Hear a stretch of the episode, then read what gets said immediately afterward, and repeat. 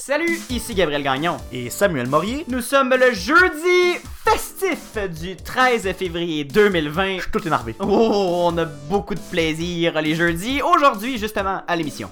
On vous parle d'une chargée de cours de l'UCAM qui se prétend autochtone, mais dans le fond, elle l'est pas. Ah! Mon Dieu. Une réforme du recyclage annoncée par Québec. Et le Nouveau-Brunswick qui ferme des urgences pendant la nuit. Hmm. Eh ben, bienvenue à cette toute nouvelle édition du matinal de Ceci n'est pas un média. Jeudi festif!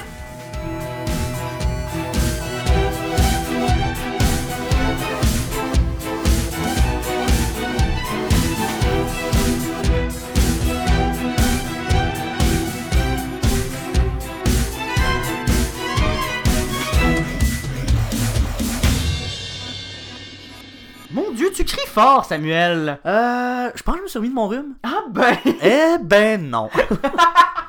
mais non, non, non, malheureusement. euh, hein, C'est euh, pas un dodo. Non, un dodo me permet pas de, de me remettre complètement d'une maladie. Mon médecin de famille te dirait euh, 7 à Joe. C'est ça qu'il dit. Ah, Si tu y vas le ben, voir. je vais y répondre, euh, ça fait probablement plus que ça. Ah ben là, tu as un autre problème, Samuel. Oui, ça s'appelle la vie. Mon... Dieu, c'est glauque tout ça. Non, mais c'est jeudi festif quand même. On prend tout avec un grain de sel. Mon seul problème, c'est de vivre. Écoutez-le pas, écoutez-le pas, il y a de l'aide pour vous. Appelez tel jeune. Mon Dieu. Comment ça va à part ça? Ah non, mais ça va très bien. Ça va très bien. je fais des blagues là, en, en partant, mais oui, à part la maladie, euh, ça va. euh, Ah, ça- Ce n'est qu'un simple rhume, vous me direz, mais. On C'est- finit pas chaud là. C'est un, calvaire. Oui. finit- Mais non, mais à part tout ça, euh, ça va somme toute assez bien. Euh, je reste quand même fatigué parce que vous me connaissez, hein, je dors pas. puis, euh, je suis bien occupé, mais la bonne nouvelle, Gabriel. As-tu fait beaucoup de routes cette semaine? Ah oui, mais ça, hein, chaque semaine. Parce qu'on a, on, on a Antonio qui s'inquiète de que Oui, tu et je- conduises autant. Et je le remercie, Antonio, de, de, de s'inquiéter de mon bien-être et de mon kilométrage aussi. Hein. Carole, ma voiture, te remercie aussi. Elle est bien fatiguée, Carole.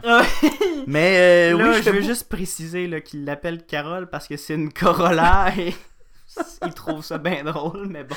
Et donc, euh, oui, je fais beaucoup de routes, mais c'est bientôt terminé, Gabriel, parce que euh, La je... semaine prochaine, Ben, je vais prendre des vacances, mais pas vraiment. parce que Je ne serai pas là je... euh, mercredi et, jeudi, ça c'est sûr. Lundi, mardi, ça reste à voir. voilà, on a un horaire à monter, là, on va peut-être, euh, on, on lui annonce peut-être en primeur, mais on va peut-être avoir besoin des, des bras de Sacha Oui, au micro. peut-être. Mais bon, il sait pas Allô, encore. Sacha, Oui, aider. Mais euh, oui, c'est parce que je fais partie, Gabriel, de ce qu'on appelle euh, les jeux de la communication. Ah cette ben. euh, fantastique expérience universitaire. C'était ça que tu faisais. C'est ça que je faisais tout ce temps. C'est pour ça que je suis tout le temps en train de courir partout. Parce que je dois retourner à Sherbrooke les fins de semaine pour aller pratiquer. Mhm. Parce que c'est les, tu fais partie de la délégation de l'université de Voilà, Sherbrooke. voilà, et je vais les représenter mon université dans une compétition à Ottawa. Et Ah ben. voilà, donc c'est pour ça que je suis si occupé en dehors de tout. On en a, on- Oui. je trouve ça vraiment très drôle que tout au long de cette première saison, de cette première moitié de saison de ce, ce n'est pas un média, J'en ai pas parlé. on en a pas, on a parlé de tous tes projets, mais jamais on a mentionné les jeux de la communication. Ça Mais bon, euh, donc je vais partir euh, pendant 3-4 jours, puis ensuite euh, je vais vous revenir. Peut-être pas en force, je risque d'être fatigué, mais euh, je vais revenir. C'est ça l'important. Bon, c'est ça qui Toi, Gabriel, ça va bien? Ça va très bien. Ah. Moi, euh, tout va pour le mieux. C'est jeudi. J'adore les jeudis. Et euh, je suis pas si fatigué que ça, moi. Tout va bien. Bon, ben- Moi, j'arrive de faire de l'escalade. Ah, c'est le fun ça de l'escalade. Et- Du bloc ou du. Du bloc. Du Ah, bloc, ça c'est tellement le je, fun. je fais pas de la voix encore. là. De la voix, Non. pour ceux qui savent pas, c'est quand on est attaché Ouais. on fait des, des grandes hauteurs. Moi, je fais du bloc qui est un Mhm. plus petit mur et on monte à bras là, Oui. et à jambes. Mais euh, j'ai essayé le- l'escalade, le bloc euh, euh, dernière- récemment, là, Mhm. parce que c'est le sport au jeu de la communication. L'escalade? L'escalade de bloc, et je salue mes deux collègues euh, qui sont dans cette compétition. Blaise Arrête et de parler des jeux, on a une émission à faire. Mais oui, mais tu fais bien parce que Gabriel, je vais commencer tout de suite, si tu le veux bien. Oui, mais là, je veux- là il y a- les gens commencent à être habitués aussi, mais j'aime ça rappeler aussi aux, les- aux- gens qu'on conseille pas pour vrai. Hein? Non. Non, quand, quand on se renvoie comme ça, c'est tout- c'est plein d'amour, là, puis c'est un running gag aussi, là, vous, si vous nous écoutez depuis euh, le début de ce Ce n'est pas un média, ben, le running gag de ne pas parler des jeux de communication, ben, c'est Ça fait partie. Oui, ben, est-ce que tu fais bien de me remettre à l'ordre? Parce que à partir du moment que je commence à parler de ça. Arrête, on a une émission à faire. Ouais. Samuel, tu nous parles d'Alexandra Lorange, Ouais. qui serait autochtone, Elle l'est pas. mais peut-être pas. Non, c'est ça. Im- Imagine, Gabriel, que toi, t'es un autochtone. Mhm. OK? Et qu'il y a Je quelqu'un. ferai pas d'appropriation. Non, non, mais imagine, ok? Oui, mets-toi à la place d'un autochtone. Il y a quelqu'un qui arrive, puis qui te dit, il y a quelqu'un qui est pas autochtone du tout, puis qui dit, ben non, moi j'ai des origines autochtones. Comment tu te sens? Mal, fâché. Ben voilà.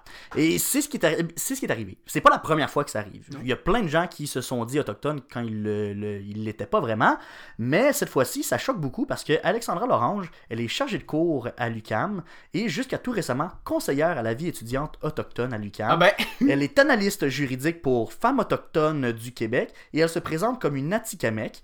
Elle a aussi remporté en 2018 une bourse de 1000 dollars offerte aux étudiants et étudiantes autochtones du Centre interuniversitaire d'études et de recherche autochtone, le Sierra, de l'Université euh, Laval. ça commence à faire long le mensonge, là. Oui, et pendant le scandale de Canada, la pièce de, la pièce de Robert Lepage, euh, elle avait co-signé une lettre ouverte en tant qu'Atikamek pour dénoncer, attention, l'appropriation culturelle. Ah ben, Eh ben, ben, ben, ben, le hic, Gabriel, est pas vraiment autochtone. ah ben, Et on a appris ça comment? Ben, en fait, euh, ce qui est arrivé, c'est que, bon, depuis euh, longtemps, elle se dit autochtone, elle va chercher les, les privilèges, euh, qui, qui, là, par privilège, je parle surtout de la bourse, là. Oui. mais elle, elle va chercher des postes qui sont, euh, puis, en fait, le fait qu'elle s'auto-détermine comme autochtone, ça l'a un peu aidé, parce que pour des postes comme chargé de cours, pour ce- le cours particulier qu'elle donne, ben, on a privilégié les gens issus de communautés autochtones, etc. Donc, euh, finalement, on s'est rendu compte euh, que ben, elle l'était pas parce que elle qui se disait autochtone du côté de sa mère et québécoise de son père, il y a des spécialistes en généalogie qui se sont penchés, penchés sur son cas et on a fait des recherches. Est-ce qu'on sait pourquoi ils se sont penchés là-dessus? Euh, ah, ben tu vois, euh, J'aime ça de poser des cols comme oui, ça. ben c'est ça. Moi, je me suis pas vraiment intéressé à ce côté-là de, de l'histoire. Euh, Je me suis vraiment juste intéressé à euh, finalement ce qu'il en était. Et les, les, les- les experts en généalogie, ils ont, ils ont pas trouvé d'origine autochtone euh, avant, attention, la douzième génération. Il a fallu, ça, ça commence à faire il- loin. il a fallu là. remonter 12 générations plus, euh, plus loin pour trouver euh, quelqu'un issu de communautés autochtones. Mon Et on Dieu. parle de Madame Marguerite Pigarwish, qui, est, euh, qui, qui a vécu dans les années 1600, on parle de autour de 1646, et qui est ancêtre de 300 000 euh, Québécois, Ah. Gabriel. Donc, si c'est ça que ça prend pour être reconnu euh, autochtone, je le suis probablement. Tu l'es probablement, oui, également. Et nos auditeurs le sont. Le sont probablement aussi. aussi. Mais là, je suis pas en train de m'affirmer autochtone. Je le sais que je ne le suis pas. Mhm. Euh, mais évidemment, cette histoire-là a fait beaucoup, beaucoup réagir parce que comment quelqu'un qui est pas autochtone, qui a pas de réelle origine autochtone, peut avoir le statut d'autochtone et avoir une, une position privilégiée. Et là, par position privilégiée, ben, je vous parle d'un poste auprès de femmes autochtones du Québec, Mhm. chargé de cours euh, dans un cours spécialement monté par femmes autochtones du Québec, recevoir des bourses, etc., etc., etc., j'en passe. Il y a même le chef de Manawan, la communauté Atikamek, dont elle dit être originaire.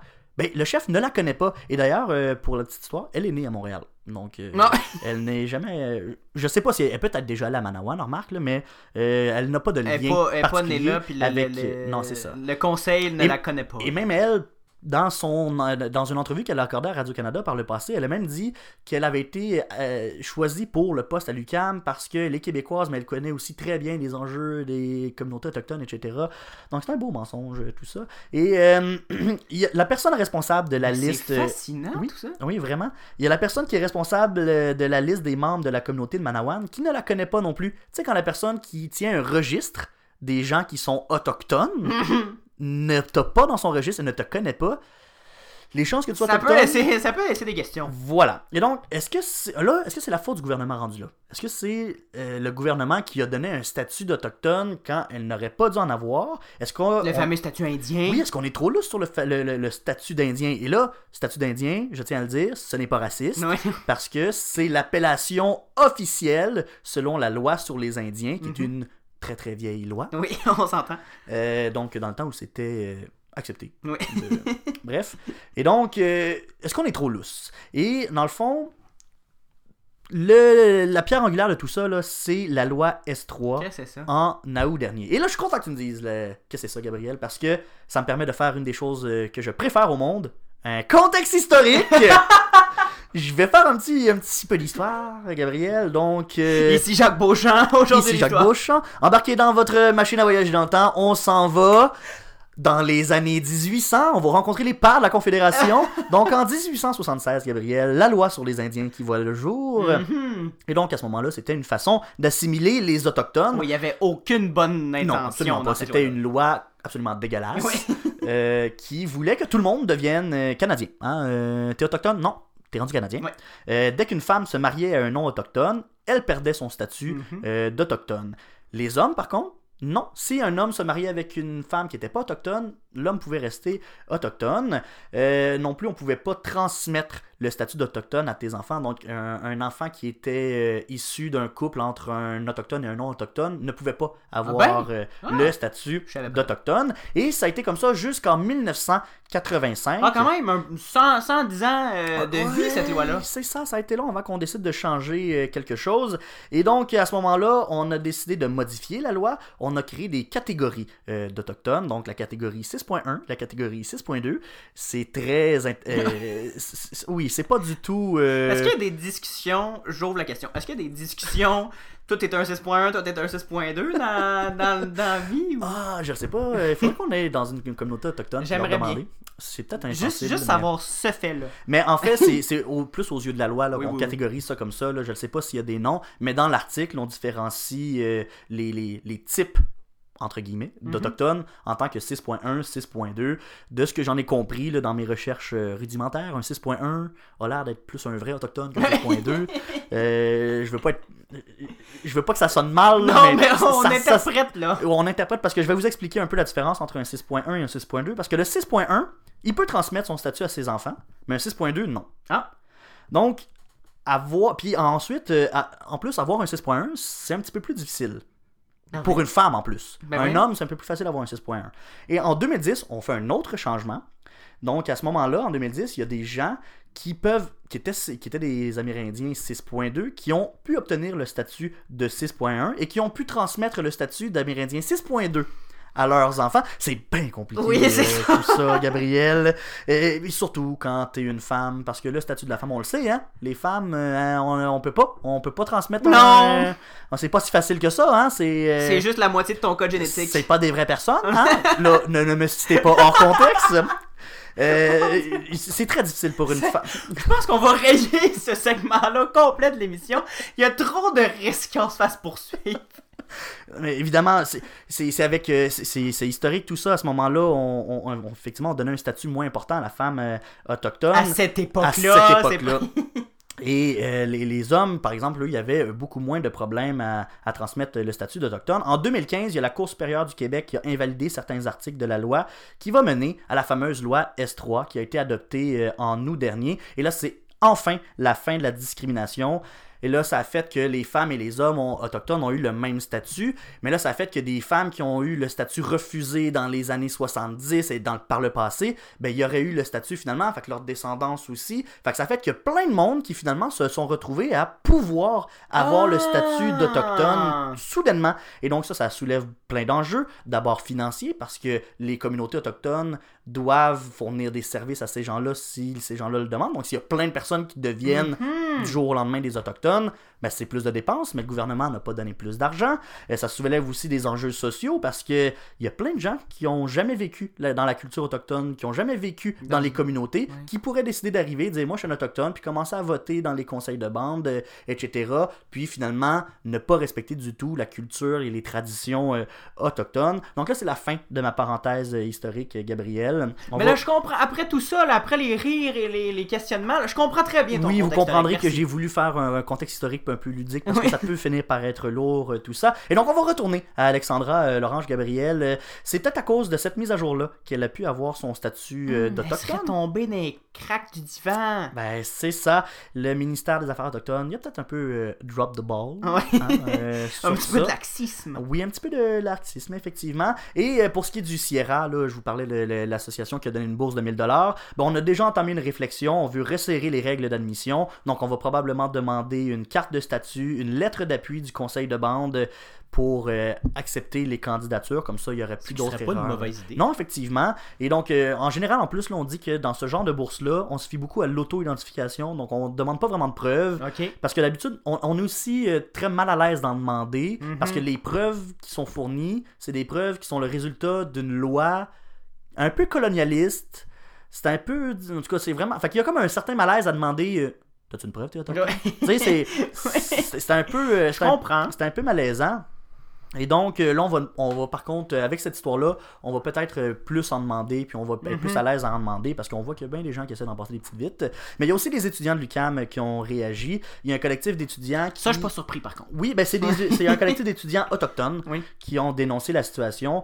Euh, on dit que la relation de confiance entre la chargée de cours et les étudiants est ébranlée. On demande des mesures nécessaires. On demande, entre autres, d'intégrer les Premières Nations dans l'établissement de critères quant à l'attribution de bourses et de postes. Ça revient un peu à Mhm. ce que je vous disais avec euh, le, le Sierra. Et on demande euh, aussi des excuses de la part de la chargée de cours. Il y a la Fédération, euh, en fait, il y a les femmes autochtones du Québec qui ont aussi réagi. On a dit de leur côté qu'on voulait faire la lumière sur les événements, mais on précise que que ça sera pas vraiment ça sera pas nécessairement non plus une, une situation qui va euh, les qui va les forcer à mettre euh, à la porte euh, Mhm. cette dame-là parce que en fait la- les femmes autochtones du Québec dit oui favoriser l'embauche de personnes issues des Premières Nations mais on crache pas non plus sur des gens qui ne sont pas des, des autochtones des alliés ce sont des alliés donc Mhm. s'il y a quelqu'un qui s'intéresse à la cause des Premières Nations etc on va les accueillir à, à bras grand ouverts mais quand la personne ment sur son identité etc Ouais, il y a, y un, il y a un- un petit côté euh, illégal Oui. qui, qui rentre là-dedans, mais euh,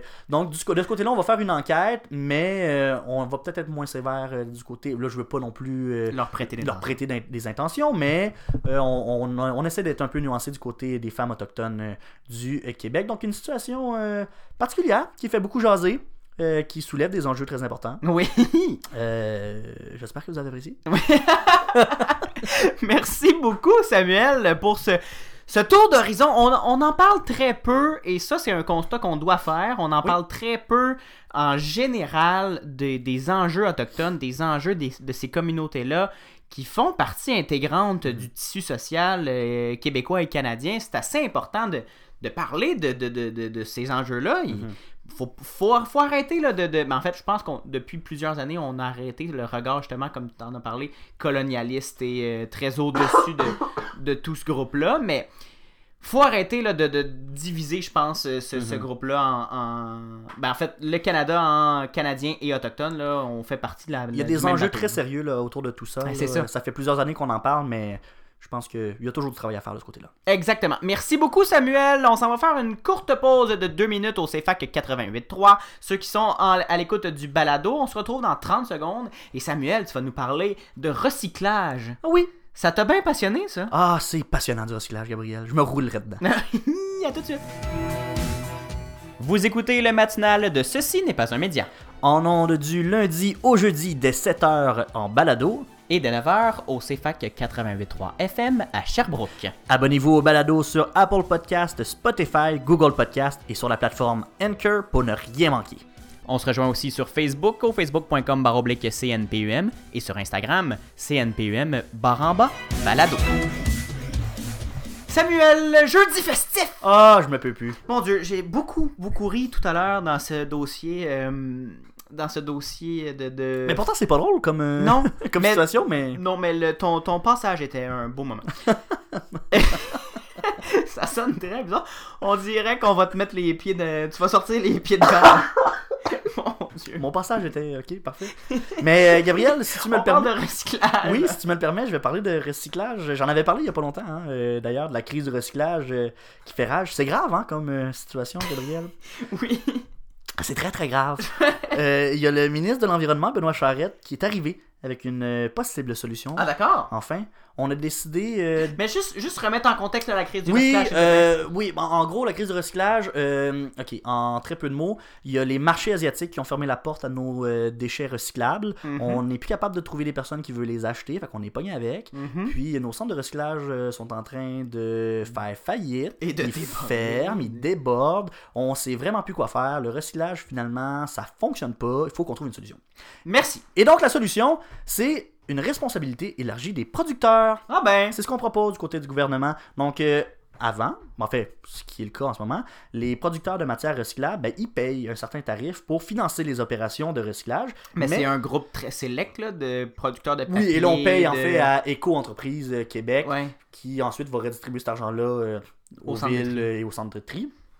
Et donc, avec euh, ce, que propose le ministre Charette, en fait, les euh, entreprises privées seront également responsables de la gestion des centres de tri. Et euh, dans le fond, pour le moment, c'est les villes qui gèrent les centres de tri, mais là, ça sera un organisme qui représentera les entreprises privées qui devra s'en occuper. Là, on pense à Éco-entreprise Québec tout de suite, parce que euh, cet, organisme-là s'occupe déjà de recueillir les tarifs, donc peut-être qu'elle pourrait décider de prendre en charge aussi euh, les, euh, les centres de tri. Et euh, dans le fond, ce qu'on veut, c'est vraiment éviter d'envoyer des matières euh, recyclables à, à l'enfouissement. On essaie de trouver une meilleure façon de gérer tout ça. Donc, on va demander euh, d'améliorer la qualité des matières recyclables qui sortent des centres de tri. Donc, on va mettre des obligations de qualité et de quantité. Mais euh, c'est sûr que euh, le gouvernement pitch pas cette idée-là dans le vide, euh, puis ils se disent arrangez-vous avec ça. Mhm. On- On, l'espère, en tout cas. Non, on va quand même mettre un. on- C'est pas la réforme des commissions scolaires. N- Non, c'est. Ouais, non. On n'embarquera pas là-dedans parce que sinon on finira jamais. Mais euh, on va quand même mettre en place des mesures pour essayer de- d'aider à la transition. On va mettre de l'argent euh, dans les installations. On va vouloir les moderniser parce Mhm. qu'on sait qu'il y a un manque euh, flagrant D'investissement, oui. puis aussi de technologie. Et donc, c'est une réforme qui s'inspire beaucoup de la réforme des contenants consignés là, avec. une- Là, c'est des pourcentages très élevés de, de- de recyclage de consignes, mais c'est un peu ça qu'on qu'on demande.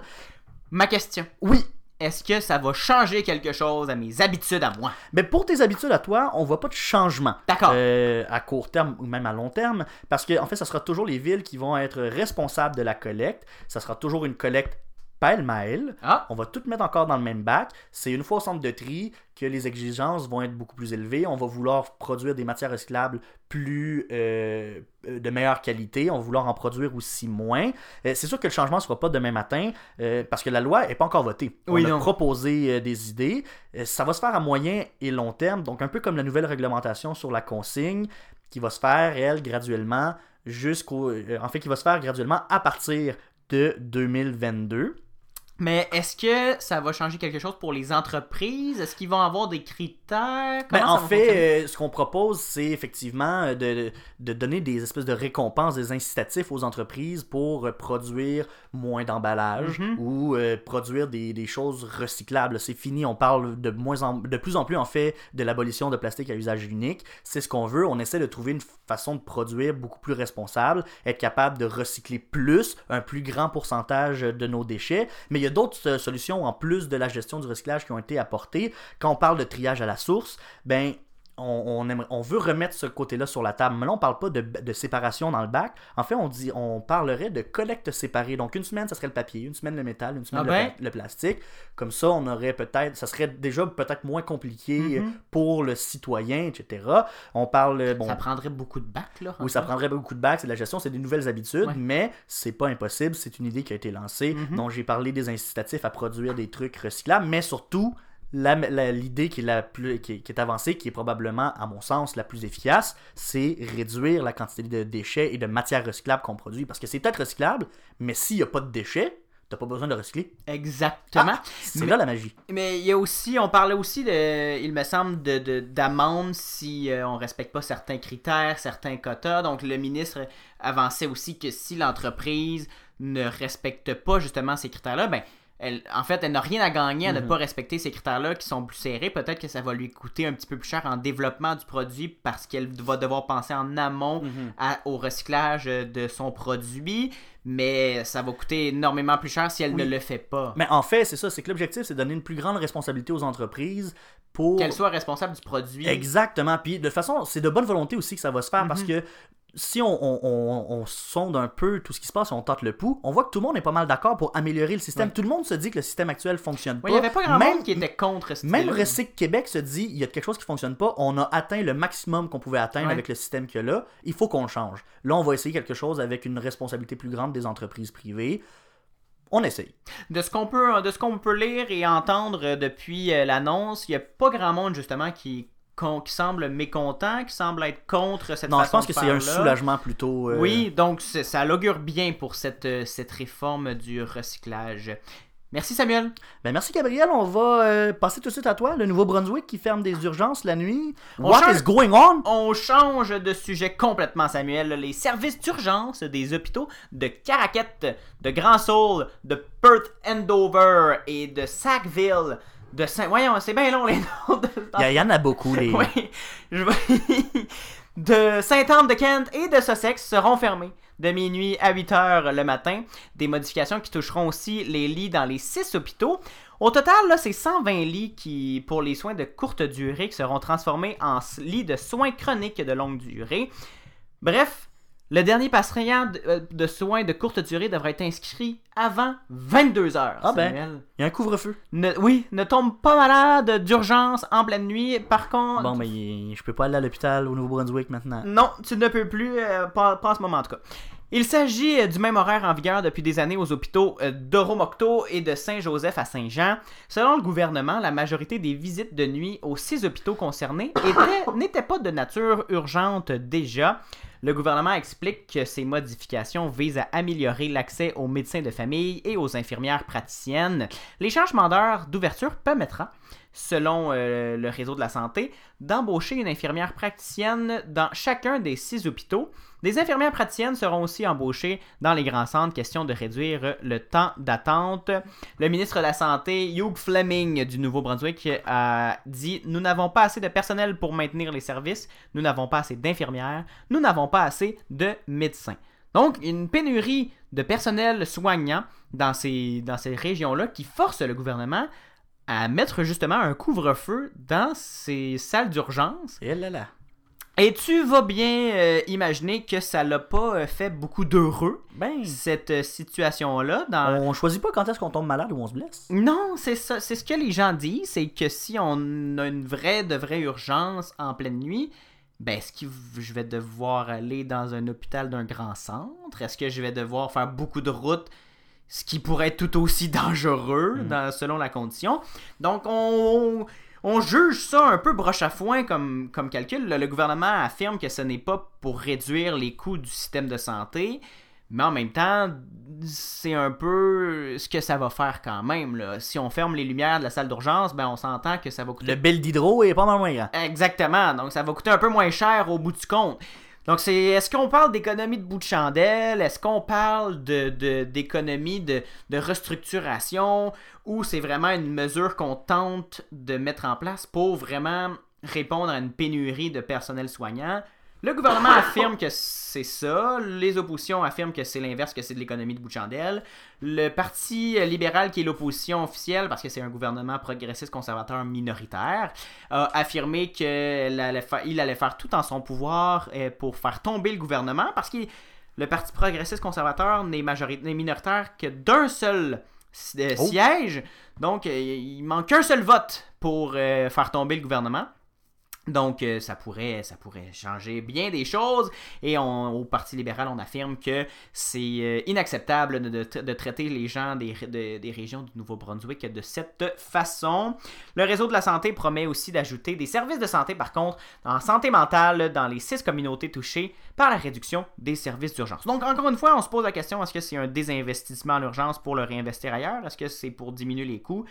Une belle mesure euh, étrangement euh, présentée, étrangement montée du côté du Nouveau-Brunswick. Merci beaucoup, Gabriel. Et en terminant, ce qu'il faut savoir aujourd'hui, ben, en Irlande du Nord, on a célébré le premier mariage homosexuel. C'est Robin Pe- euh, Peoples, euh, 26 ans, et euh, Sharni Edwards, 27 ans. Elles se sont unies à 14h dans la ville de Carrickfergus, à côté de Belfast, alors que la nouvelle législation autorisant le mariage entre personnes de même sexe est entrée en vigueur lundi dernier. Une belle nouvelle pour terminer. Quelle émission positive! Ah, jeudi festif. Jeudi festif, on aime ça. C'est ce qui conclut d'ailleurs ce jeudi festif du 13 février du matinal de Ce n'est pas un média. Merci beaucoup, Samuel. Ben, merci, Gabriel. Merci à Sacha Coyo aussi. Oui, merci Sacha. Et on, je pense que tous nos auditeurs sont derrière moi pour te souhaiter la meilleure des chances euh, au jeu de la communication. Ben merci, on se reparle peut-être lundi, tout dépendant de mon horaire de la fin de semaine. Oui, c'est ça. C'est pour ça que j'en profite pour te le dire tout de suite. Euh, C'est les derniers préparatifs. Fait que ça se peut que j'ai une fin de semaine bien chargée. Quelle épreuve déjà? Ah, je fais l'épreuve radio, mon cher. As-tu déjà fait ça, la radio? Ouais, jamais. Jamais. Hmm, on te souhaite bonne chance Merci beaucoup. Suivez-nous aussi sur la page Facebook de Ceci n'est pas un média et au CNPUM Barba Balado sur Twitter et Instagram. Et là, je vais essayer de mettre des petites mises à jour là, euh, pendant le- les jeux de la communication sur les réseaux sociaux de, de Ceci n'est pas un média pour t'encourager. encourager. Ah, vous êtes bien gentil. Hmm, parce que c'est quand même mon, mon équipe de cœur aussi, cette, cette délégation-là. C'est tout le temps qu'on avait. Merci Samuel. Bye bye. On se reparle peut-être la semaine prochaine. Peut-être. Bye bye. Mais pour nous, euh, les auditeurs et moi, on se reparle vraiment la semaine prochaine. Salut. Bye bye.